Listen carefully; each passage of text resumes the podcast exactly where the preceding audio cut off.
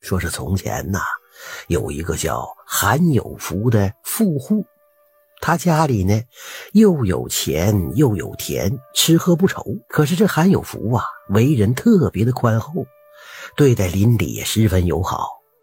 要是村里人遇到什么难事了，这韩有福也会尽力的帮助大伙。就在他住的这个村子里边，有一个叫于大强的人，他家里呀特别的贫穷。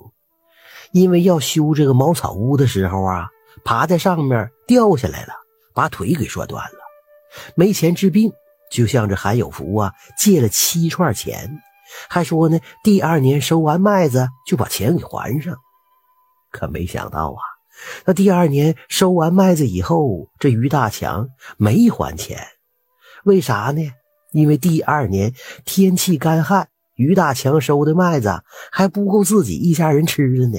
他肯定拿不出钱来还那个韩有福啊，因此啊，这于大强特别不好意思的与这个韩有福见面。就这样一天挨一天，一直挨到腊月，还是没还上那七串钱。其实韩有福知道于大强家里的那个情况，于大强的腿伤虽然给治好了，可是落下残疾了。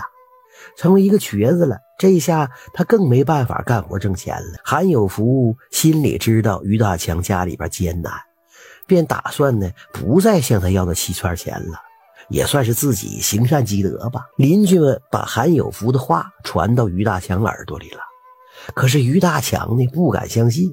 你说哪有欠钱不要的道理呀？于大强呢心里还以为这韩有福是不是故意用这些话逼自己还钱呢？可他家里呀，如今穷的已经揭不开锅了，实在是没有钱还给韩有福。这件事儿啊，在于大强心里就生了根儿了。他日夜都想着该怎么样才能把欠的钱给还上呢？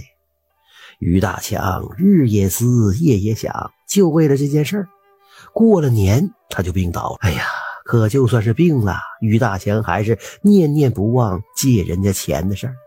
他老是觉着对不住韩有福，这心里有事儿，他也没法好好调理，只病的是越来越重。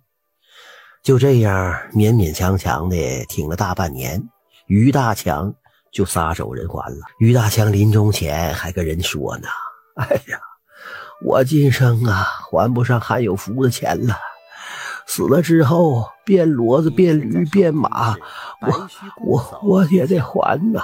于大强这话就传到韩有福耳朵里了，韩有福也没当回事儿。没想到啊，半年之后，他真的遇上了怪事儿了。这韩有福家里养了两头驴，那头母驴呀，过几天就要产崽了。韩有福呢，就叮嘱家里仆人一定要好好照看那头母驴。谁知那天晚上，韩有福做了一个十分奇怪的梦，在梦里头啊，他看到于大强了。于大强跟他说自己是来还钱的，他欠了韩有福多少钱就还多少钱。韩有福被这睡梦惊醒了，就听到仆人来报说母驴产崽了。韩有福瞬间清醒过来了，走到驴棚一看，看到那个刚生下的小驴儿啊，惊讶的睁大了眼睛了。只看那头刚生下的小驴儿，看着不一样，竟然只有三条腿。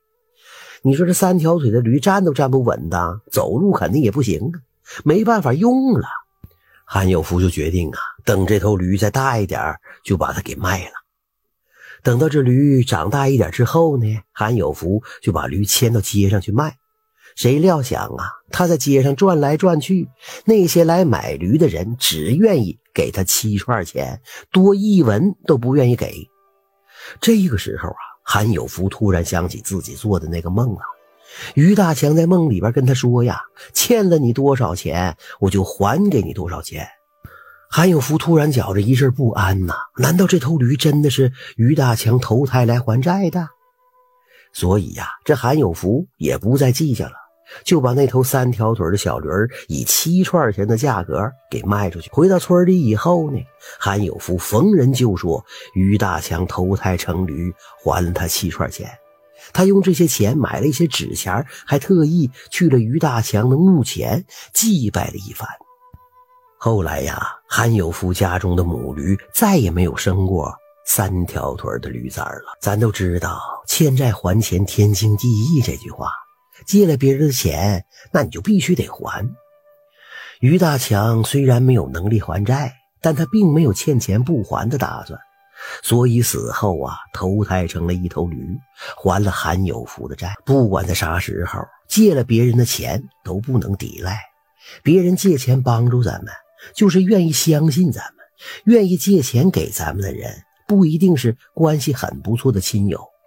要是欠钱不还，只会让那些温暖咱们的人寒心呐，也失去了一个人应有的道德底线吧。